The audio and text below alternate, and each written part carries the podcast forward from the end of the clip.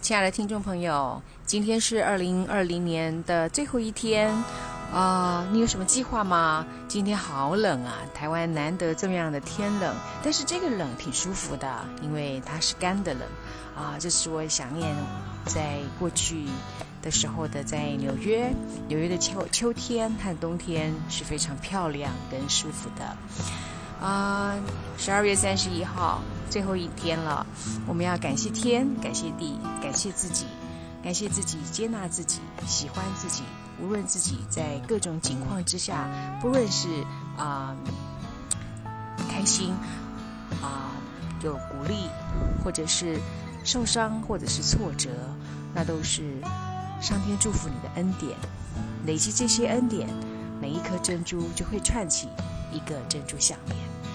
我要祝福自己，也要祝福大家啊、我们扭转乾坤，暑气全消。上一次呢，我们谈的是青春，今天我们来啊、跟着我现在的这个啊、心思意念呢，挺合的，就是谈呃初老。呃，在十二月份的时候呢，我阅读了六本书，基本上每一本都是跟呃这个进入五十知天命这个啊。呃念头都有相关啊、比如说简真的《谁在银闪闪的地方等你》，或者是王浩一的《向夕阳敬酒》，或者是有另外一本，这个叫做真野林子，我非常欣赏的一位日本作家，叫优雅老年的才情。嗯，我们今天来谈谈这个谈老，其实，嗯，不论是从青春到老，这个都是我们自己的啊、版权所有的人生，对吧？呃，我们现在我在看这些书本呢，其实都是在做一件事情，叫做预约优雅的老后。呃，从小呢，我们从我的志愿开始的时候呢，我们就被鼓励要去规划、去开创自己的人生，甚至呢，有人要提醒我们规划自己的老年，很少人提醒我们规划自己的老年志愿。没有预备才行，怎么可能在暮年岁月的时候优雅生活呢？所以我先从呃书本看看看别人的作，看看作家他们的分享经验等等之类的来预备。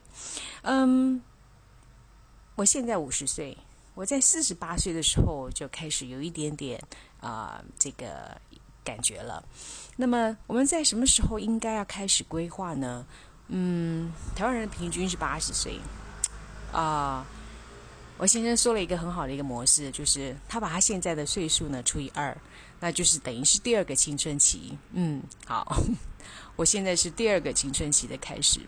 嗯，在身体上面，真的体力上啦，或者是各种啊、视觉啦、听力啦，或者是啊、听懂别人说话的能力，也都会逐渐的 decay。嗯，但是呢，肉体的败北不可耻。嗯，我在想，其实每一个人都一样的。嗯，好，早睡呢是我的老年之优先修班，然 后要训练自己不要被时间啊、来呃感慨哈啊、因为其实非常多的青春呢是无法复制的，也不可取代的。我送走青春，也送走青春时候才有的悲伤苦闷、爱恨情仇，不是吗？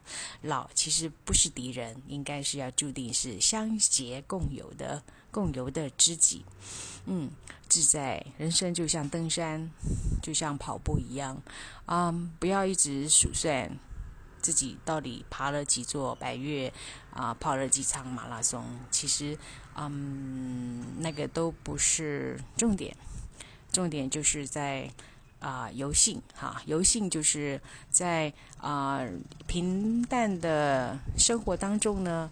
跑了一场马，或者是爬了一场百岳，啊、来增加自己的这种啊、精彩的这个啊、日子，应该是这么说。好，嗯，呃，今天谈老其实是有点意思，对吗？嗯，小时候的时候啊，小时候的幸福呢是一种东西，得到就是幸福，对吗？但长大的时候的幸福呢是一种目标，达到就会幸福。啊、熟年到老的幸福呢是一种心态，反而变成领悟就是幸福。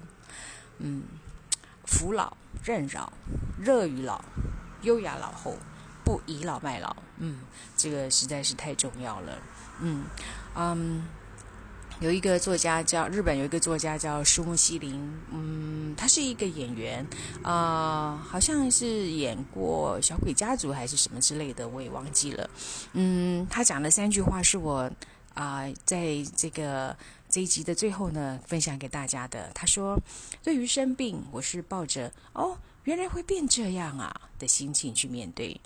第二个是结婚还是得。”趁头脑不清楚时候，赶紧结一结好。第三个是伤害这世界的是老人的任性跋扈，时候到了就应该收拾收拾好自尊，站到旁边把路让出来。这三句话是我非常非常的有感。